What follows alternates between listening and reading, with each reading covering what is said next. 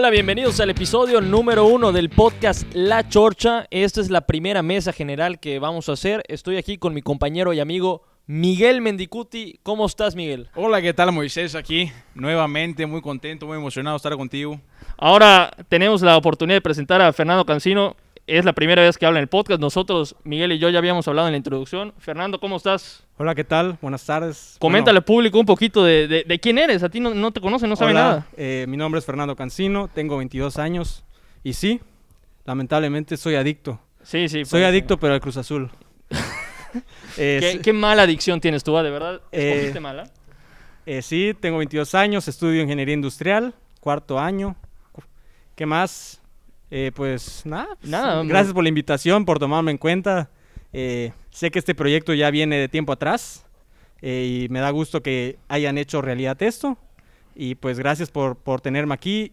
Espero mi aportación sea, les sea de, de buena manera para ustedes. No, no, Cancino, además de, de- de ser una, un- una voz más en, en el podcast, es, es el cerebro técnico detrás de, de- de la chorcha, ¿no? ¿Qué Miguel? haríamos sin Cancino? No, sin Yo- Cancino ¿Qué es- haríamos, Moisés? Eh, No tengo ni, ni la menor idea. Es- se ese- cae a esa, esa mesita de mezclas, la verdad, me serviría para rentarla eh, los sábados para los 15 años. Entonces ahí, si alguien necesita servicios... Perdón por quitarte el negocio, Cancino. bueno, Sí. Jorge Campos, ya estuvo bueno tus chistes. Servicio- si alguien necesita servicios de DJ No, para sus bueno, ya- bodas, ya- bautizos, DJ aquí. Cancino, ya lo tienen en cuenta. A ver, primer episodio y no podíamos empezar de otra manera, sino que hablar de lo bizarro, lo histórico, lo, lo- en muchos casos desastroso que ha sido Bizarro, el 2020. Me encantó la palabra bizarro. Bizarro es un término adecuado. El 2020, eso es uno de los años más históricos que hemos vivido, sin duda. Para mí el más histórico que hemos vivido, sin duda. Para ti, Miguel, eh, ¿cómo, cómo lo ves? No, no, no, sin, sin, sin lugar a dudas. Sin lugar a dudas. Digo, y dijiste muy bien, para mí, ¿no? Pues yo creo que para todos. O sea, Yo- digo, para todos, yo creo que aunque tengas 90 años, puede ser que sea el año más, más terrible, más histórico que hayas Completamente. Si ¿no? yo platicando con mi abuelita el otro día, oye, ¿qué, cómo, cómo, ¿cómo ves esto? No, no, no. Aterrada, aterrada. Ella en sus. No voy a decir cuántos años tiene. Ya lo, ya lo esa dijiste, cantidad alta. Ya, la quemaste. esa cantidad alta de, de, de, de, de- de experiencia, que, de años de experiencia que tiene, ella me, me, pues, me dice que esto es algo increíble. O sea, ella no puede creer lo que estamos viviendo. Ni cuando salió la película El Titanic, algo así. Ni cuando salió el Titanic. No, nada. no, es un año cansino para ti. Este año, ¿cómo lo ves en la escala de los años que hemos vivido en la humanidad? Igual. Pues a pesar de ser poco, yo creo que ha sido de los más impactantes. Nunca se había vivido eh, algo así. La verdad, tampoco tenemos eh, la conciencia de cómo estuvieron esos años eh, de cambio de milenio. Mucha gente no esperaba eh, lo que fuera a pasar. Decían que el cambio de milenio del 99 al 2000 iba a pasar algo extraño, que Ah. ya nuestras vidas iban a cambiar. y O el pues la- 2012 que se iba a acabar el mundo, ¿te acuerdas? todo O sea. Tremenda película salió al respecto No, también. Nada más. o Juntaron sea, la lana. Tal vez era el calentamiento para, para esto, pero ah, na- nadie esperaba que este 2020, como iba transitando, eh, hubiera pasado tantas cosas. No, se lo cuentas a, al millón del 2019 y no se la cree, ¿eh? O sea, honestamente, nadie podía pronosticar este año. Ni en tu peor pesadilla, en Y, y lo peor es que suceden cosas que ya ni te acuerdas que sucedió el mismo año. Y como ha sido tan, tan caótico, hay cosas que ni recuerdas que pasaron hace un mes, porque tú los siguientes que pasaron hace, hace un año son, son cosas que, que nadie se explica, la verdad. Y justo ahí nace la idea de este episodio, por supuesto. Por supuesto. Todas esas cosas que, que para nosotros tiene años que pasó, como cuando estuvo de moda la Tusa. Así. Así. Lo vemos Entonces, lejanísimo, ¿no? O sea, Lejanísimo. lejanísimo. Entonces, la, idea, la idea es esa, ¿no? Es, es- es que en este episodio hagamos un recuento pues de todos los acontecimientos que, que, que, que, pues, hemos vivido este año, ¿no? Claro, vamos a ir en, or- en orden crono- cronológico. ¿Para Ustedes se van a ir dando cuenta de que hay cosas que voy a ir mencionando que ya no lo tenían en la memoria, ya no estaban en el disco duro esto. O sea, ya, ya estaban borrados. Un refresh. un refresh. Vamos a empezar. El año empezó con una cantidad de incendios en Australia, de alarmarse. La gente estaba, estaba diciendo, ahí están los estragos del calentamiento global. Ahí está, tómenla. Está pasando en Australia y parecía que esa iba a ser una de las grandes noticias del año. Y ya está enterradísima, Miguel. Claro, digo, digo, para empezar, lamentable, ¿no? El tema de, pues, de estos, eh, de, de- de- Los incendios, ¿no? de, tal Magnitud. magnitud, ¿no? Eh, digo, eh, definitivamente, como tú dices, eh, pues el resultado de- del calentamiento global y, pues bueno, lamentable por todos los animales que pierden la vida, que no tienen absolutamente ninguna posibilidad, no pueden hacer absolutamente nada, no pueden hablar, no pueden decir nada. Y pues bueno, este, este, es- los ojos del mundo estuvieron enfocados en este tema al principio, pues por todo esto lo, que acabo de decir, ¿no? Es algo terrible. Claro, es algo que nos concierne, nos concierne a todos. No solo es un tema de Australia que se arreglen ellos, sino es un tema de voltear a vernos a nosotros mismos y pensar qué estamos haciendo como humanidad. ¿Qué- Tal vez a nosotros no nos toque echar a perder al mundo, pero hacia dónde estamos yendo, ¿no? Y para cuántas generaciones más vamos a tener un mundo bien para dejarles. ¿no? Así es. Cancino, ¿cómo, cómo, vi- cómo viste este tema? Que ya está enterradísimo, la verdad, honestamente. Eh, yo creo que sobre todo como que nos abrió esta, esta mente a nosotros que vivimos del otro lado del planisferio, de, de qué manera podemos aportar a, los problemas de- de- del mundo que suceden. Había gente que donaba para eh, grupos de auxilio, eh, donaba dinero igual a empresas para que pudieran eh, subsistir, para apoyo a animales. Entonces ahí fue, yo creo que empezamos a ver que no solamente a nuestro alrededor, en nuestra comunidad podemos ayudar, sino que también eh, del otro lado de- del mundo podemos poner nuestro granito de arena. Claro, se registraron cifras récords de temperatura, murieron bomberos, habitantes y casi medio millón de animales que estaban en Australia, ¿no? ¿no? Y la, sobre todo la, la flora, o sea, cuántos árboles, cuánta, No, eh, que ofrecen eh, no sé cuántas cantidades de oxígeno al planeta, lo Eh, perdimos en un 2x3. Impresionante. Ahora, en enero igual pasó que empezaban los fantasmas de una guerra mundial, Miguel. O sea, como que empezaba, la gente ya estaba medio asustada un poco, ¿no? Con- Muy asustados, digo, tal vez sin, dim- sin dimensionar pues el tema, ¿no? Pero sí, sí, sí daba miedito. Pero ahí. honestamente, ¿tú te la creías o la veías muy lejana una tercera guerra mundial? Para es que mira, real, es que real- es muy difícil, es muy difícil realmente pues ver algo de cerca, ¿no? Bueno, vamos con el tema de- de- del COVID que hablaremos en unos momentos. Pero digo, una, nosotros jamás hemos vivido ni lo más cercano, mínimo aquí en, en México, ¿no? Digo, porque muchos países han vivido guerras, están viviendo guerras.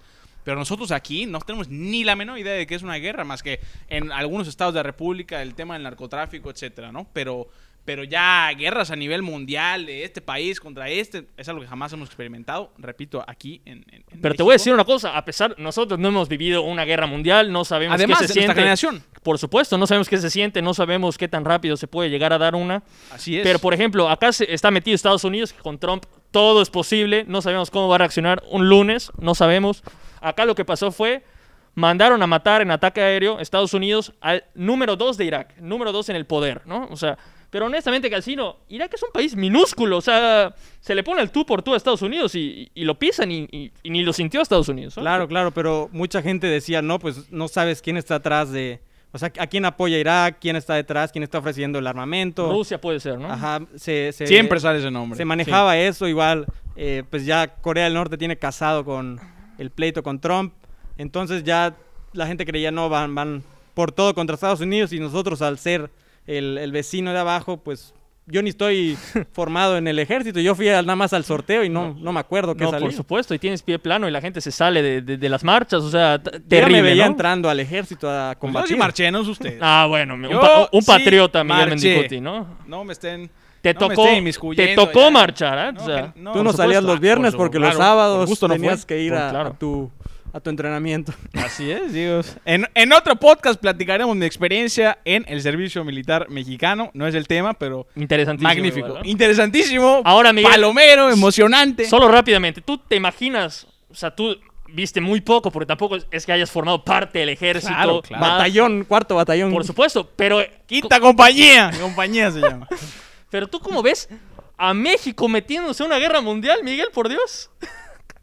Se mueren de risa, Ru. Lamentablemente, como tú dices, irrisorio. No, se muere, se muere de risa, Cancino. O sea, nos ven llegar a nosotros. ¿Con qué? ¿Con qué, qué somos? Con las caguamas nada más. ¿Qué Para el medio tiempo. Creo que lamentablemente hasta el narcotráfico está mejor preparado que... O sea, tiene mejor... mundial? ¿Tú eh, crees? Yo creo que A ese sí. grado. ¿Cómo ¿No viste el video hace poco Ah, de, de la flotilla esta, Bueno. de este... No voy a decir el nombre, pero de este... Del cártel, ¿no? De, de este cártel, ¿no? Y, De la gente Vamos, del el señor. cártel de tal señor. Y no, oye... Sí, pero yo allá creo que Los Navy SEALs se Sí, quedan cortos lo que pasa es que señores. nosotros no tenemos videos mostrando igual lo potente que es el ejército mexicano, que también debe Ah, claro, tener sus cosas. No tenemos tanto ese orgullo como lo suelen tener lo- los, estadounidenses, vecinos Claro. eh, del patriotismo para sus, sus fuerzas armadas, pero pues sí llega a ser un poco preocupante en el caso de que alguien invada a Estados Unidos o algo así. Que nos toque daño colateral. Al tener, al tener nosotros la frontera ahí con ellos, que seamos un, un lugar estratégico para sus rivales, algo así. No sabemos.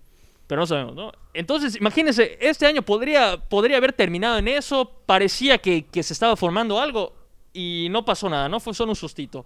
Ahora, otra pregunta que con la Tercera Guerra Mundial. Yo sé que ya hay bombas que pueden desaparecer ciudades enteras. ¿Cómo le, cómo le haríamos en un contexto de una Tercera Guerra Mundial? Se pactaría, oye, agarramos la- las Por balas, Twitter, pero... por Twitter avisan, ahí va una... Ahí va, un- no, Trump, Trump ya estaría tuiteando todo, ahí van todos, o sea, Trump avisa, pero se pactaría, oigan, nos agarramos con los rifles, no metemos bombas, porque si meten bombas, ahí quedamos todos. A puño limpio. A puño limpio. ¿Qué, qué se hace, Miguel? O sea, ¿se ponen de acuerdo para la guerra? ¿O, no, o no, guerra mundial, estamos condenados a desaparecer todos? o- Imagínate, si estamos hablando de hace, ¿qué quieres? 50 años del no sé cuántos de la Guerra Fría. la Guerra Fría. de la guerra que fría? no se llevó a cabo o, lo- Sí, o- o sí, la sí. razón por la cual que era que no se quería que, que- que pasara era por temer, era por temer que el mundo se, se- se extinguiera por tanta, tanta bomba, tan nueva tecnología. Claro. Imagínate ahorita, o sea, No, imagi- imagínate es- ahorita el temor. Sería terrible, tendrían que llegar a un pacto allá, vamos a hacer la guerra de tal forma, o sea, in- sería impresionante ver algo así, ¿no? Pero sí estaríamos en, en- en riesgo de desaparecer como, como humanidad, ¿no? Ahora, otra cosa que pasó en enero, que también sacudió al mundo, no al, no al- no al nivel de la Tercera Guerra Mundial, por supuesto, pero sí sonó el- la muerte de Kobe Bryant. Yo hasta me acuerdo dónde estaba cuando me enteré de la muerte de Kobe Bryant, Cancino. ¿Tú cómo crees que, que cimbró al mundo la muerte de Kobe Bryant? Yo creo que bastante, y sobre todo para la, la fecha en que fue, fue un domingo, eh, mediodía. Este, por, por ejemplo, eh, lo- los partidos de NFL, algunos están jugando, Sí. eh, la NBA todavía no empezaba la jornada, entonces era todavía muy prematuro. Para ser una leyenda del básquetbol, Kobe Bryant, supongo que marcó demasiado que esa jornada se tuvo que cancelar. Por supuesto. Lamentablemente hubo un partido que, que no supieron cómo, ¿Cómo de manera manejarlo? logística, cómo manejarlo. Lo empezaron y se, se- se notaba que a algunos jugadores sí les había... eh, Les había pegado, les ¿no? había pegado realmente. O sea, las lágrimas al momento de rendirle tributo a, a su fallecimiento, eh, sí, le- sí les pegó. Igual, eh, lamentablemente, pues en este accidente no solo Kobe Bryant perdió la, perdió la vida, pasaron a mejor vida igual este, su hija y unos compañeros, unas compañeras de ella junto con sus padres. Lo cual hace todavía más, más, Más dramático, drama- más trágico. conmovedor, ¿no? Más trágico, como dices tú. Miguel, la muerte de Kobe Bryant parecía que iba a ser algo que iba a marcar el año. Y parece muy lejano también, ¿no? ¿Y cómo, cómo cimbró al mundo la muerte de Kobe? Muchísimo, muchísimo. Yo recuerdo que, pues bueno, ese día, el día siguiente, muchísimos artistas, muchísimos deportistas, bueno, gente de todo tipo, de todo ámbito, de todo rubro, eh, expresando sus condolencias a la familia. Esto me queda claro, digo, obviamente no tuve el placer de conocer a este señor, Por supuesto. pero eh, me queda claro que muchísima gente sí, y ellos, pues, cómo. El cómo hablaba la gente de él, cómo se expresaba, las lágrimas, las palabras profundas, el sentimiento en cada palabra que pusieron, pues rindiéndole tributo o rindiendo sus condolencias, creo que te habla mucho esta persona. Era más grande que el deporte. Y Era, deja- iba más allá. Deja tú que no hayan conocido, o sea, la manera en cómo impactó las vidas de otras personas a través del deporte, eh, la actitud. Eh, sabe- sabemos que llegó a lesionarse en algún momento. La gente, lo- los doctores le decían que no iba a poder volver a jugar. Y él, a pesar de toda esa, esa actitud, eh, Determinación. de- que siempre le caracterizó, lo llevó a regresar y todavía ganar un campeonato. Entonces, eh, la manera en cómo impactó millones de vidas es lo que lo, que lo llevó ahí a donde está. Claro. Ahora, allá empezaba todavía el tema del coronavirus. O sea, ya se, en enero ya se estaba declarando emergencia nacional en China. Honestamente, nosotros acá en México tirábamos a locos a, a los que pensaban que esto iba a alcanzarnos de manera brutal. Todavía veíamos ah, el tema de Wuhan, de China, como algo muy lejano. Y ajeno. Y ajeno. de lejano, ajeno. O sea, que jamás iba a llegar aquí. O sea, te digo, yo desde que tengo uso de razón pienso en la gente de China y están usando tapabocas porque así viven. Sí, sí, sí. Entonces, realmente uno no se asusta. Creo que nadie más nunca va a decir esto, ¿no? Pero Jamás. Nunca más. Pero hace cuatro o cinco meses nadie se asustaba porque, porque por ver a, a una persona de, de- de- de China usar un tapabocas o hablando de enfermedades, porque realmente estamos acostumbrados a, bueno, tú vas a cualquier aeropuerto o cualquier lugar y ves a- a- a las personas chinas pues usando un tapabocas. Tomando es- es- precauciones. ya, ya es cultural, ¿no? Y, pero jamás Eh, nadie ellos nunca se es su, su normalidad. Así es. Yo no, creo no- que no es su jamás- nueva normalidad. Por sino supuesto. Y creo que jamás vamos a poder subestimar que vuelva a pasar algo así. Cuando, Nunca. cuando vuelva a brincar algo en otro lugar del mundo, ya todos vamos a medio temblar. O sea, ya a no comprar vas. tapabocas antes para revender. O lo que sea. o papel de baño, que se abastecieron de papel de baño. La gente, algo absurdo, ¿no? Luego, para finalizar enero, otra de las noticias que en 2019 se pronosticaba que iba a ser la, la noticia del año, ¿no? La salida de Reino Unido de la Unión Europea. En enero fue cuando quitaron la bandera de Reino Unido, lo hicieron oficial. Sigue todavía metido, pero a al parecer esto está enterra- enterradísimo en, nu- en nuestra memoria, Cancino. O sea, ya no, no fue algo relevante del año, honestamente. Claro, claro. No, no. A pesar de ser histórico. como- Histórico. Por exacto. supuesto. no es relevante ya. Ya no. Para, El- que, para que vean el, el- el- tamaño y la dimensión de año que hemos tenido. El Brexit, para ti, desde que empezaste a, a escuchar del Brexit, ¿para ti pensaste que era algo importante? O, o- ¿Cómo que el Brexit? ¿Qué, qué es eso del Brexit? el Brexit es la salida de Reino Unido de la Unión, de la Unión Europea. Hace unos años hicieron una consulta. 2016 más o menos. 2016 más o menos, se hizo una consulta pública, como la consulta popular que le encanta hacer al presidente de México a veces, Dios nada más que allá bien hecha. Allá se hizo una consulta popular de ¿quieren que permanezcamos en la Unión Europea o quieren que nos salgamos? Y la mayoría de la gente de Reino Unido dijo, nos salimos, hay que pagar muchísimo para estar allá, no nos sirve para nada, Somos nosotros capaces de, podemos, podemos hacerlo nosotros solos. Les damos más a los demás países de lo que ellos nos dan a nosotros. Entonces, ese berrinchito se logró. Allá también hubo un movimiento político de mucha gente que estuvo eh, haciendo propaganda para salirse y al final ganó el salirse. Algo impensable. O sea, en, en las encuestas también no estaba pronosticado. Y cimbró al mundo, también le pegó a las economías. Obviamente la economía del Reino Unido no es la misma desde que se decidió el Brexit. Y se iba a consumar en este año. Hubo hasta cambios de primeros ministros en Inglaterra porque no se llegaba a un acuerdo.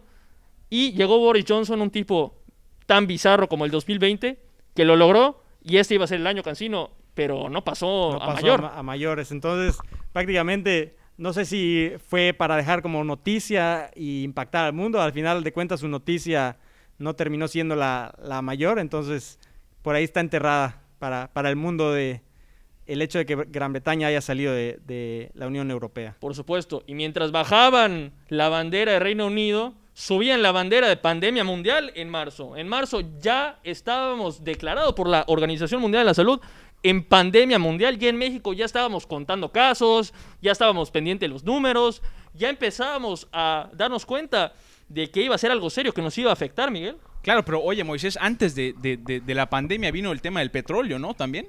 El petróleo igual. Empezó, empezó el tema del petróleo porque cayó la demanda en China y entonces el precio empezó a bajar y empezaba a temblar los países petroleros, ¿no? Definitivamente. De- Sí, digo, el tema, veías el, el precio de la- de la- del litro de gasolina. Pero lo vamos a tocar el tema del petróleo, lo vamos a tocar el tema del petróleo. Pero, a ver, el tema de la pandemia mundial, cuando ya la gente le empieza a caer el 20, ya empieza el tema de quédate en casa, empieza el tema de la, la sana distancia entre la gente, la gente se Las desespera. conferencias a las 6 de la tarde. Las conferencias, López cuando, cuando López Gatel gozaba del prestigio generalizado de la gente, ¿cómo empieza a vivir para ti la gente el tema del coronavirus en, el país? No, realmente, pues fue un golpe muy, fue, un golpe abrupto realmente, porque pues bueno, como platicábamos hace un ratito, pues nadie nunca pensó que esto pues, realmente nos fuera a impactar, mucho menos de la manera que nos está impactando hoy en día. Pero bueno, fue poco a poco, ¿no? El, el tema de, pues, cuando empezamos a escucharlo, yo, bueno, mínimo yo en lo personal, en el momento que dije, esto va en serio, es cuando eso sale de China. Cuando empiezo a escuchar de hospitales desbordándose de Sí, sí, gente, sí. eh, eh, totalmente colapsados en Italia, España, bueno, hasta allá en países latinoamericanos, cuando dices, bueno, esto, esto viene serio, ¿no? Y pues ya, el, ya cuando tenemos el primer caso confirmado, que fue en... El primer caso confirmado fue el 28 de febrero. Fue el Ah. caso casi el último de febrero, sí, aquí en, en el país, en el país. pues bueno, Y a partir de ahí empezó a, a- o sea, empezaron los casos, eh, se empezaron a detectar, hubo un caso muy extraño, parecía que un señor quería eh, contraer la enfermedad, creo que fue a Italia, fue a España, de Sí, ahí sí, fue sí. a- viajó por todo, por toda Asia, y pues al final regresó ya obviamente positivo, pero pues parecía que, que iba buscando la enfermedad, Y, y ahí empezó el gobierno a, a sus, sus maneras, tratar de rastrear contactos, se hablaba de, de contagios locales, para después ya empezar a... La gente exigía cerrar fronteras, Exacto, decía ya. que no venga nadie, eh, que la gente que viniera estuviera encerrada 14 días. Las medidas ya empezaban eh, más sí. de manera social que de manera gubernamental, federal. Por supuesto, y desde el primer momento se vio que la gente no estaba preparada, sobre todo en México. No somos una sociedad que sigamos las reglas muy al pie de la letra, que digamos, Miguel, la No, sociedad no, mexicana no se caracteriza por eso. No somos Japón. No somos Corea del Sur. ¿Qué somos, Miguel? ¿En qué, en qué lugar estamos como Somos sociedad? México, somos México, somos México. Realmente, eh, yo creo que aquí el, el- el- un, un- un refrán, un dicho que encaja a la percepción es que nadie escarmienta en pellejo ajeno. Y hasta la fecha, maestro. O Sí, sí, sí. Realmente ya tenemos eh, los hospitales a punto de llenarse, muertes todos los días, decenas de muertes, cientos de contagios, mínimo en el estado, ni hablemos de, de- a nivel república. Y realmente tú ves aún a la gente caminando con el cubrebocas en la barbilla. eh, Sí, sí, sí. Se lo quitan para hablar porque aparentemente Imagínate. les molesta mucho. Digo, aún- la boca y no la nariz. Claro, estamos, estamos ya a finales de julio y realmente aún ves a la gente que no le ha caído el 20, ¿no? Hasta que, hasta que le dé, ya sea a ti, a un familiar, Por se ponga grave a alguien que conoces, a alguien cercano, ahí sí, ¿no? Ya te empiezas a tomar en serio las cosas, ¿no? Pero así fue. Por supuesto, y en medio del mes de, de marzo, antes, antes todavía de que nos encerremos todos, tocó eh, el paro nacional de las mujeres en el país, que es un evento histórico, sin duda. eh, Completamente. histórico, que valdría la pena que analizáramos más a fondo en otro episodio, invitemos a mujeres que estén metidísimas en el tema y que nos vengan a contar un poco de cómo surge el movimiento, no solo el movimiento feminista, sino cómo llegamos a un paro nacional en el país. Cancino, ¿qué tan importante fue estos dos días? Porque fue el día de la marcha y luego fue el paro nacional. El día domingo fue la marcha y el, el día lunes se convocaba un paro eh, nacional totalmente de mujeres. Se hablaba, o sea, en las estadísticas hablaban de cuánto ofrecían, eh, o sea, cuánto aportaban más bien las mujeres a- al PIB, eh, cuántos puestos de trabajo eran eh, ocupados por mujeres, Sí. de qué manera, con el hecho de que eh, las mujeres de, de una empresa no fueran, cuántas pérdidas tuvieran. Entonces, era su manera de, de pedir al gobierno mejores, mejores, eh, bueno, más bien al, al gobierno que las escuchara, más que nada. Por supuesto, porque ha habido un maltrato a la sociedad generalizado, sin duda. Y como dices tú, el tema económico, porque después se puede medir todo este tema. Hubo una pérdida en el país de más o menos 40 mil millones de, de pesos por el tema del paro nacional. Entonces, Miguel, para ti, ¿qué tan importante fue este movimiento que desembocó en, en el paro y en, en la marcha y en el paro después, no? Importantísimo, importantísimo y, y- y- completamente histórico. O sea, nosotros nunca nos, hubiera- nos hubiéramos imaginado, pues digo, el impacto que tuvo de ir al trabajo, ir a la escuela, escuela. salir a la calle y, y no ver a ninguna mujer, ¿no? Entonces realmente, pues se me hace una, pues una idea totalmente eh, buena, exitosa y, podríamos decir, trascendente. y logró crear conciencia, sin duda. Ahora, regresando al tema que tú habías dicho, habías dicho anteriormente, el precio del petróleo, lo tocamos en abril porque en abril llegó el valor, el valor del petróleo a un negativo histórico de menos 37 dólares. Te es decir, pagaban porque... te pagaban porque te lleves el petróleo, porque ya no tenían, estaban hasta rebosando los almacenes, ya no tenían dónde guarda- guardarlos, y entonces les consumía más dinero eso. Entonces querían que se lo llevara la gente. Miguel, cuéntanos un poco de, de- de- o sea, de lo dramático que fue esto. Y luego hablamos de, de México. No, completamente. Digo, tenías que. Habían estos, estos conflictos, digo, de- definitivamente a raíz de la, de la pandemia, pues la gente deja de usar sus vehículos, Sí. la gente deja de salir a la calle y obviamente deja de comprar gasolina, ¿no? Entonces, pues ya la, la, Cae la demanda. la demanda cae y la oferta sigue al mismo ritmo, ¿no? Incluso aumentando. Entonces empiezan a haber estos conflictos entre países.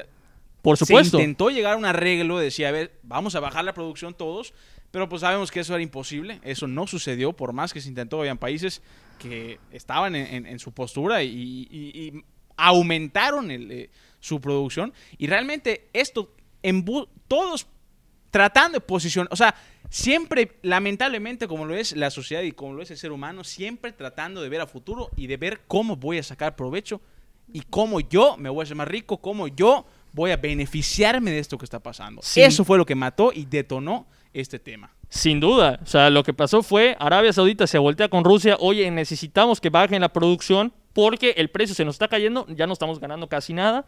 Rusia niega bajar la producción. Voy a seguir igual. Entonces lo que hace el berrinche que hace Arabia Saudita. Ah, no. Pues entonces redoble esfuerzos para que el precio caiga y que tú estés en la penumbra. Entonces eso nos pegó a todos en, en- en el mundo, ¿no?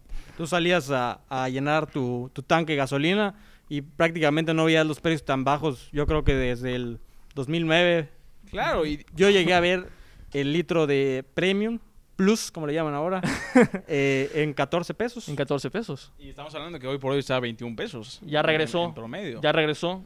Tuvo un rebote, por supuesto. Y bueno, vamos, para nosotros, para el ciudadano común y corriente, pues qué bueno, ¿no? Qué padre que baje, pero realmente no vemos eh, pues la trascendencia de esto y, y muchísimas, muchísimas eh, pues empresas petroleras, podríamos decirle pequeñas, pues se vieron completamente devastadas por este tema. Por supuesto, y hay que recordar que Pemex, por si ustedes no, no lo habían escuchado, no lo habían leído, Pemex está, está prácticamente en la quiebra. Entonces el tema de que haya bajado el precio del petróleo, a pesar de que nos beneficia a todos como consumidores porque baja el precio de la gasolina, a Pemex le pega fuertísimo. A Pemex, Pemex está al borde del abismo. O sea, ya rescatar a Pemex es, sería un milagro. Hay gente que dice que deberían ya ir pasándoselo poco a poco a los privados para deshacerse. Obviamente la postura de este gobierno no es así. Y hablando del gobierno, ¿cómo olvidarnos del video del presidente López Obrador junto a la, a la gasolinera diciendo decidimos Bajar. bajar, el precio de las gasolinas? Cancino, ¿qué, qué puedes decir de ese momento? Eh, yo creo que eh, para el, el momento en el que estábamos de, de cuarentena, así, Sí, el, el hecho de que subieran ese video sí se hizo muy viral. para Eh, mal. Para mal, o sea, había montajes de, de todo tipo. Y la verdad sí fue como una burla, yo creo, porque el pueblo sabe que, que no, no no fue por eso, ellos no, no decidieron. Simplemente es, como lo dijeron, la ley de oferta y la demanda. Entonces, yo creo que no, no correspondía, realmente fue mal asesorado. Ni siquiera, o sea, si mínimo si vas a anunciar eso, no lo haces yendo a una gasolinera y grabando un video con, con la bomba despachadora. Entonces, que yo realmente, yo pienso que este señor cree que somos idiotas. No, pero te voy a No decir. sé qué de- piensa. Permíteme ser abogado del diablo. O sea, la lógica que ellos dicen es: a pesar de que cayó el precio del petróleo, nosotros pudimos, así dice el gobierno, nosotros pudimos haber subido los impuestos, subir el IEPS, para mantener el mismo precio, recuperar dinero y Ah, claro, a ga- Pemex. seguir Lo ganando. pudimos haber hecho y nosotros, los misericordiosos, los benevolentes, decidimos no aumentar los impuestos para que ustedes estén muy bien. ¿Qué te parece, Miguel? No, no, no, no, no. Me pongo, me, me quito el sombrero. Me quito el sombrero. Hay que prender una veladora a este señor. Hay que quemarle No, no, incienso, no. por Dios. Qué bárbaro. No, tremendo. Ahora, pasó el tema de las gasolinas en abril, que fue sin duda lo que más sonó. Ah, pero antes, hubo la reunión de la OPEP y Claro. algunos invitados, además, en el que fue con requerido nuestra- México. Y- Nuestra grandiosa aportación. claro, fue la secretaria, se- fue la secretaria Rocío Nal, la secretaria de Energía, estuvo invitada para llegar a un acuerdo diciendo, tenemos que bajar la producción todos los países para que el precio vuelva a subir. México fue el único país, el único bendito país que dijo, nosotros No no, vamos a queremos". bajar la producción, nos ha costado muchísimo trabajo tener el nivel de producción, háganle como quieran. Estábamos, voy a decir, en medio de la polémica, sino en medio de la vergüenza. No, y lo Cancino. peor es que el- el- la plática, esta videollamada, que porque Sí, obviamente sí. no se juntaron para realizar este. Sí, no fue presencial. eh, pues seguía corriendo y solo veíamos los rumores a través de que de Twitter de que México se ponía, Fue trending de que, topic. de que teníamos ahí esperando en la, en la videollamada a la gente a través de la decisión. Eh, se supone que estaban consultándolo. Yo la verdad creo que, que, que la imagen de país... Quedó muy dañada. De, país más bien petrolero, porque es lo que trataban de seguir eh, teniendo como estandarte el, el petróleo, no... eh, es nuestro, nuestro, nuestra herramienta básica, por eso sí, igual sí. dos bocas, todo, todo Un esto. Recurso estratégico, dice. Claro, no, no, no podían eh, producir menos. O sea, yo, yo creo que tenían la firmeza de que iban a tener que seguir produciendo tanto para seguir manteniendo esa, esa visión ante el mundo de que estamos eh, viviendo a través del petróleo. Y, y ya tendremos eh, un episodio para hablar más a fondo del gobierno de López Obrador y lo que ha sido para el país. Y se los anticipo una vez, ¿ah? Para mí, Rocío Nales, secretaria de Energía, de los miembros del gabinete, está en el sótano, ¿ah? Sea, Claro, está eh, eh, al borde del descenso para mí, o sea, a ese, a ese grado, ¿no? A la Ah, primera, A la primera ya debería estar en segunda división, ¿no? O sea, ahora, eso fue abril. En mayo, pasó otro hecho. Por si, por si faltara poco, Miguel, pasa el asesinato de George Floyd frente a las cámaras, frente a todo el mundo. Un policía asfixia, deja en, el hecho de muerte a George Floyd. ¿Qué, qué te pareció ese momento? Algo... No es increíble porque es algo que, lamentablemente nunca había tenido el impacto que, mediático que tuvo esta vez. Sí. Pero es algo que, que- que realmente era, pues, fue es, es catastrófico. El- el- el- el- el- el- duele mucho ver- darnos cuenta de, de- de- de cómo realmente esta, esta, pues, es, esta cultura americana, eh, esta, esta filosofía, este estilo de trabajar de- del policía estadounidense funciona, pero pues había que verlo, lamentablemente lo tuvimos que ver y lamentablemente pues desencadenó en, en la muerte pues, de este señor, pero ya era momento y ya es momento que las cosas cambien. Definitivamente muchísimos departamentos de policía de muchos estados de, de los Estados Unidos se pronunciaron al respecto, salieron a declarar que ellos no, ya no utilizan esas, esas metodologías de, de arresto, etcétera, ¿no? Pero me parece, me parece muy bueno en el sentido de el impacto que tuvo. O sea, el impacto que tuvo esta muerte es, es, es- es increíble y ya, ya era necesario que, que- que- que cada vez sigamos concientizando esto, ¿no? Por supuesto, y hay una frase de Will Smith de hace mucho tiempo que llegó a decir, que es muy interesante, que dijo, el racismo no se está poniendo peor, se está poniendo en videos. ¿Qué te parece, Cancino? Es, esto es solamente una demostración de lo que es Claro. normal en Estados Unidos, brutalidad Simple- policíaca. simplemente este caso tuvo la, yo creo que la fortuna de que hubiera una cámara ahí, porque si no, ese asesinato iba a quedar En el eh, olvido. En el Como uno olvido más. como uno más y y sin y- pruebas. Y el caso, ajá, el caso fue tan trascendental, hubo eh, marchas por todo Estados Unidos. Hasta eh, la fecha tenemos protestas. Claro, eh, se dio a conocer igual de que este policía no era la primera vez que realizaba este tipo de, actos. sí.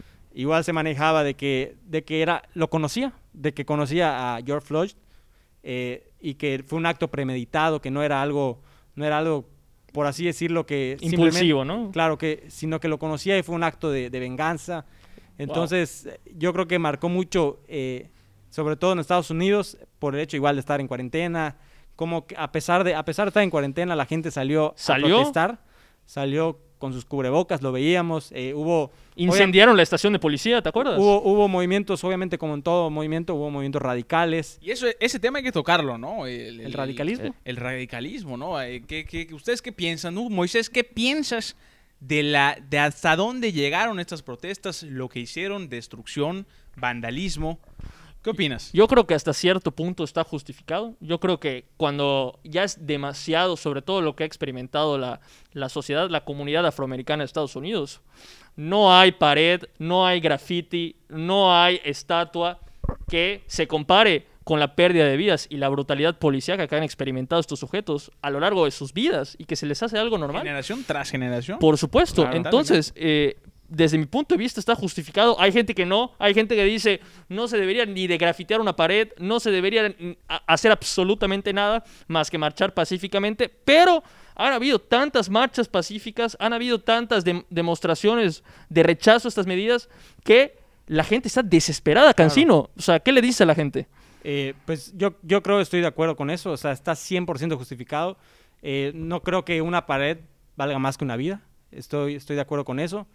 Y, y no solamente en el, en el hecho de, de la comunidad afroamericana, igual se empezaron a protestar gente eh, víctima de, de, pues como lo vimos, perdón, eh, en Inglaterra protestas, no sé si los pongo en contexto, Sí, sí, sí. derribaron eh, estatuas de gente opresora de, de derechos. Entonces fue algo muy, muy impactante para mí ver como algo que ellos tenían como un estandarte o a- para la ciudad o, o cosas por el estilo, derribaban, derribaban algo que para ellos era historia, ahora ya no es más que un personaje que fue capaz de, de oprimir derechos de, de población. Por supuesto. Y allá viene, hay otro debate que viene al respecto, porque mucha gente acá en México se sumó al, al tema de George Floyd, Claro. allá se apoyó, pero, Volteas para un lado, pero, pero, no para acá en el país también tenemos problemas similares, que acá nadie dice nada. ¿eh? Ahorita se, su- se subieron todos al tren de George Floyd, que está bien, que está bien pronunciarnos, que está bien apoyar, que está bien defender, pero pareciera bastante hipócrita de mucha gente que cuando pasa en la casa al lado, allá sí demostramos, allá sí somos lo- los más antirracismos que hay, Pero cuando pasa acá en el país, que también existe, ¿ah? existe, además de, de- El del, racismo, del tema, clasismo. por supuesto, del clasismo, también existe un racismo, a lo mejor un poco más sutil, si quieren, si quieren eh, permitirme expresarme con esa palabra. La gente no dice nada, Miguel, hay racismo en, el- en México. Completamente, completamente. Y lo vemos todos los días. Lo vemos todos los días en la calle, lo vemos todos los días en, en- en la... En la en la cultura, porque eso es cultural, esto es, es el, el- el clasismo, el racismo en el país es, es completamente cultural, es histórico, que hasta la fecha no logramos, no logramos, pues ahora sí que abolir, ¿no? Y, y realmente es importantísimo que, que antes de nosotros, como tú dices, estuvo bien haberse sumado a la causa, pero antes de estarse sumando a, otra- a causas ajenas, pues hay que, hay que ver eh, en tu casa, ¿no? Cómo, cómo está la situación. Y es importantísimo, importantísimo que nosotros estemos presentes a lo que nos atañe, a lo que nos afecta día a día en nuestra casa. Y pues bueno, también sumarnos a todas las causas que, que, que, pues de todos los problemas infinitos por los que pasa el país. Por supuesto, y Cancino, no me vas a dejar mentir, en nuestra cultura, en nuestra... No quiero decir cultura, porque ya me estoy adentrando mucho. A lo mejor y sí, también lo podemos debatir.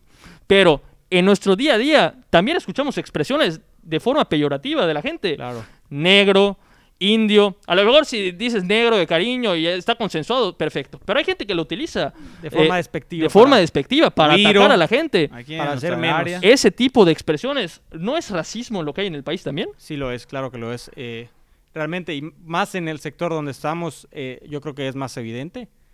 Eh, igual el hecho de que la, la sociedad lo vea como, sí, por así decirlo, lo vea como, Ya lo normalizó como, la como algo normal, de, de decir, ah, sí, Es mira, parte de. Mira, de referirse a la gente como alguien menos.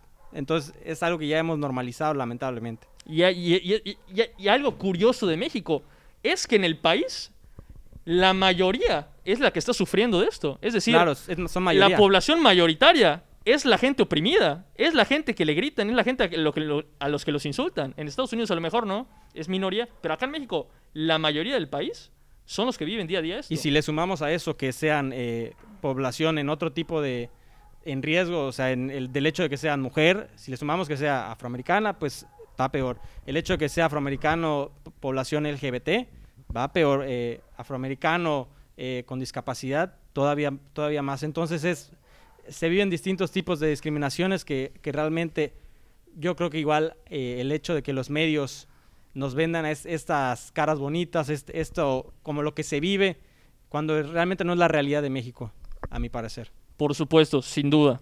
Ahora, también en el mes de mayo, ahorita vamos a pasar a una noticia más positiva, más interesante.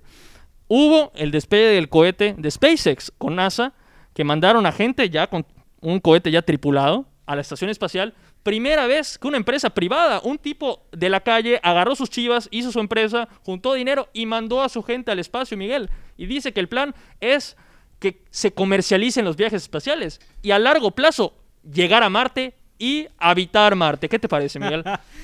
De, de Hollywood, Moisés. De Hollywood. Me parece que Hollywood estamos viviendo ya algo que muchas veces vimos únicamente en la pantalla, en una, en una, en una película, en una serie de, de televisión.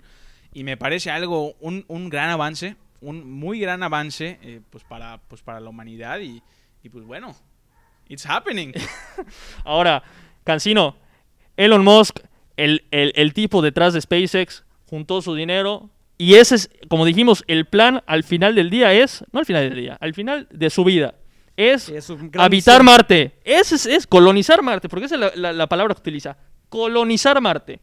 ¿Qué te parece? ¿Te parece algo risible? ¿Te parece un tipo que, porque está cumpliendo lo que está haciendo? Pues también, yo ¿eh? creo que, aunque muchos lo tachen de loco, eh, hay gente que dice que es el Iron Man de, de nuestra vida real, Sí. porque realmente eh, ha, ha ido evolucionando en, en sus, en sus proyectos. Empezó con PayPal, luego con Tesla, luego con paneles solares para tratar de, de estandarizar este tipo de cosas. Luego igual el, el Hyperloop, eh, los trenes eh, por medio de imanes. Sí, sí, y sí. ahora ya esto, SpaceX, la primera compañía que es capaz de venderle a la NASA servicios y productos. Y, y igual, después de nueve años, eh, hace que la NASA regrese a su, a su estación de despegues en, Caño, en Cabo Cañaveral. Sí. Eh, realmente no, había, hacía tiempo que ya la NASA ni siquiera ocupaba ese espacio. Entonces, va, yo creo que va a haber una nueva carrera espacial para ver quién, quién coloniza primero Marte. Entre, yo creo que está, obviamente, entre Rusia y... Y China, no podemos decir. China, China- también China tiene, tiene recursos, tiene tecnología también. Ahora, Elon Musk, pon tú que lleguemos a que se cumpla el 50% de sus pretensiones. Para mí, ya está entre los nominados a las, de las personas más importantes que han habitado este planeta. O sea, si llega a cumplir sus pretensiones, por supuesto. Hay que ver qué, qué a qué tanto puede llegar a ser. Para ti, Elon Musk, ¿cómo lo sitúas? Para mí, el gran genio que hemos tenido en nuestras vidas y que transformó al mundo fue Steve Jobs. Elon Musk, si llega... Pero bueno, es que Steve Jobs fue más, o sea, ofreció más productos a, eh, al, al ser humano de, de calle, o sea, Por celulares, supuesto, eh, el smartphone como lo conocemos lo inventó Steve. Jobs. En cambio, ya Elon Musk está trascendiendo, ya es comunitario, ya es O sea, sí. planeta, te- planeta Tierra. Por supuesto. Entonces, Elon Musk, si llega a cumplir sus pretensiones, está a años luz de Steve Jobs y su legado en la humanidad. ¿O Mm, cómo lo ves? ¿O están en, en- en el mismo, en el mismo rango, en la misma canasta? ¿O Elon Musk?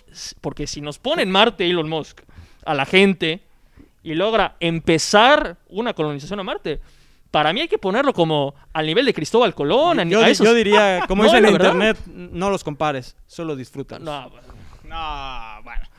Miguel, Miguel, para, para ti, ¿el tema de SpaceX es algo importante o es, es- es anecdotario? Sí, sí, sí, realmente es importante, es muy importante, es trascendental, es histórico y hay que dar la importancia que se merece. Lamentablemente, pues vamos, con todo lo que estamos viviendo, pues ha quedado claro, creo, al, al- al desarrollo de este, de este primer episodio que, que muchísimas cosas han acontecido, cosas importantísimas, trascendentales, históricas, pero que realmente se ven oprimidas o, o- o- o- se dejan de lado pues por, por, por la pandemia del COVID, ¿no? Pero sí, definitivamente es un evento histórico como todos los que han habido en el año y pues bueno, a ver, a ver qué, qué A ver nos, qué qué nos depara. Igual el, el suceso no deja aparte la tecnología que se está empleando eh, en, este, en este tipo de, de eventos. O sea, ya el hecho de que eh, los transbordadores sean capaces de, de volverse a utilizar, de antes realmente Se perdía. se perdía ya.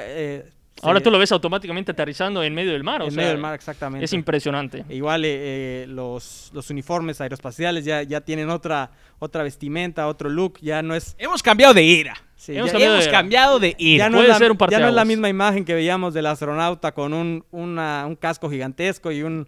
un El Apolo, ¿no? claramente, ya no es lo mismo, ya, Por ya- supuesto. ya, son más slim, slim fit, ya igual a la moda del fast fashion. Por supuesto, veíamos a Donald Trump muy feliz con el evento y eso me lleva a mi último tema y con el que vamos a cerrar, porque López Obrador, el presidente de todos nosotros, fue y se reunió, hizo su primer viaje y el único que ha hecho a la Casa Blanca, se reunió con Donald Trump y este año tenemos en noviembre elecciones en Estados Unidos para ver si Donald Trump continúa cuatro años o se va. Para ti, Miguel, ¿tuvo alguna repercusión que López Obrador se haya reunido con Donald Trump? ¿O no pasó nada? ¿O cómo lo ves? ¿Cuál es tu opinión al Ah, respecto? para mí fue mero trámite. Para mí fue un trámite realmente, digo, que causó polémica, por supuesto. Por, Sí. lo- ¿Crees? ¿Tú crees? por lo que representa este señor, hablando de Donald Trump, para los mexicanos, porque está de más decir lo que representa para nosotros. Y, por supuesto, lo que representa eh, pues nuestro presidente, ¿no? Ambas son dos fichitas y pues todo lo que hagan causa polémica y si hacen algo juntos, pues ni, ni hablamos, ¿no? Dios los crea y ellos se juntan. Así, así es, Por supuesto. Pero hay que ver Así quién es. salió ganando de, de la reunión. O sea, ¿qué ganó México como país de esa reunión? De juntarnos con Donald Trump, con el que muchos dicen es el agresor principal de nuestro país. Tú vas y le dices amigo enfrente de todos. O sea, México, ¿qué pudo haber sacado? ¿O para México fue, fue a perder todo? ¿O, o para qué? Sí, yo creo que las aspiraciones de, de que en caso de que el, el, contra, el contrincante de Donald Trump llegue a ganar, van a ser... Que es favorito, ¿ah? Joe Biden es favorito Claro, ahorita. claro. Entonces ya perdimos cualquier tipo de aspiración de, de algún trato que pueda suceder. Realmente Donald Trump simplemente llevó la cabeza de, de, de AMLO para presumirla, decir, miren aquí, a quién traje. Y, y tra- tratar, voy a de, decir- tratar sí. de ganar un poco de popularidad, yo creo, con el hispanohablante de aquel lado. Por supuesto, te voy, a decir una, te voy a decir una cosa. Yo estuve muy pendiente para ver cuál es la reacción de los noticieros de la comunidad de Estados Unidos. Y allá no hablaron absolutamente nada de la reunión. ¿ah? De pasadita, para ellos no fue un evento, para ellos fue intrascendente. Para nosotros estuvimos hablando de eso tres días. y fue importantísimo y, critica, y se criticó mucho al presidente. Otros dijeron que lo hizo excelente. Que se subió a un avión con cubrebocas. Que se subió a un avión no lo con usa, cubrebocas. no lo usa. Única vez que ha usado cubrebocas. Se subió al avión, se puso cubrebocas. Miguel, si llega a ganar Joe Biden en Estados Unidos, esto lo va a tomar como no me apoyaste. Te fuiste le dijiste amigo a Donald Trump, a, nuestro contrincante, Miguel. O sea, ¿qué, ¿puede haber repercusiones a largo plazo No, esa reunión? No, no, yo creo que no. De ninguna manera. Mira, yo creo que, bueno, sí, yo creo que absolutamente todos, todos los países, todos los ciudadanos del mundo saben qué papel tiene nuestro país, qué papel tiene México para con Estados Unidos. Entonces, no, yo no creo que el día de mañana Joe Biden va a decir, no sabes qué, AMLO, sabes qué, te hago el feo porque fuiste a hablar con Donald Trump. Mira, realmente todos sabemos algo que tenía que hacer. La para, para bien o para mal, tenemos que tener forzosamente una relación con Estados Unidos. Y pues bueno, es la decisión que tomó el presidente. Que bueno, de eso pensamos que sea tal vez el próximo podcast o, o el- o la tercera edición de esta mesa. Ya, a- como, como mencionó Moisés hace, hace unos momentos, adentrarnos ya a la percepción, a la percepción eh, eh, desde nuestro punto de vista juvenil, pues de la administración de, de- De López de- Obrador, de- ¿no? de Andrés Manuel, ¿no? Entonces, pues yo creo que esto ya lo podríamos tocar más a fondo en, En otro episodio. En, en- en otro episodio. Y pues bueno, a ver qué, ahora sí, nos adentramos a detalle de qué está haciendo este señor y qué pensamos sobre ello. Ya Cancino. van, ya van dos años de, de sexenio, entonces, para ver, poner...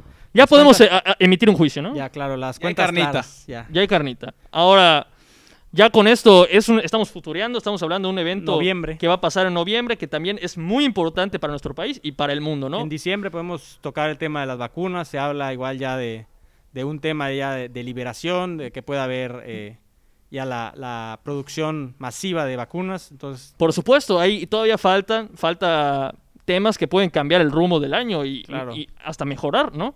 Ahora, este fue el recuento que hemos hecho de todo el año. Últimos comentarios, Miguel, ¿qué te, de- después de haber hecho el recuento, ¿qué nos puedes decir del año? Pues bueno, persinarnos para ver qué viene. Realmente estamos un poquito más avanzados de la mitad del año. Sí. Y tenemos, vamos, algo increíble, algo histórico. Es un año que ha marcado nuestras vidas para siempre. Yo creo, yo creo y, y considero que mínimo en lo personal es un antes y un después del 2020. Y pues bueno, falta la mitad. y pues ese es lo Cruzamos que te los puedo dedos, ¿no? decir. Cancino, último comentario, el año súper histórico. igual estoy eh, en la misma posición, a abrocharse los cinturones, que, que todavía estamos a la mitad del camino, a ver qué nos espera. Yo espero ya que, que no sea algo negativo, ya todo positivo. Entonces, eh, realmente sí ha sido un año muy caótico. Yo creo que hemos la ten- tenido la oportunidad de, de, precisamente por esta cuarentena, de conocernos a nosotros mismos, eh, quizás eh, meternos en otros, en otros temas, conocernos Como este. Claro, claro. Por supuesto. Eh, encont- en encontrar otros nuevas proyectos. ha- habilidades, eh, Sí. leer un libro, no sé. Pero ojalá sea de provecho lo que queda del año y no, no sea negativo para nosotros. Por supuesto, y con esa nota esperanzadora nos despedimos de todos ustedes. Esta no fue solo la primera, la primera mesa general que tuvimos en el podcast, sino fue el primer episodio del podcast y estamos muy felices de empezar con este proyecto y esperamos es- estar con ustedes todas las semanas aquí en La Chorcha y con esto nos despedimos.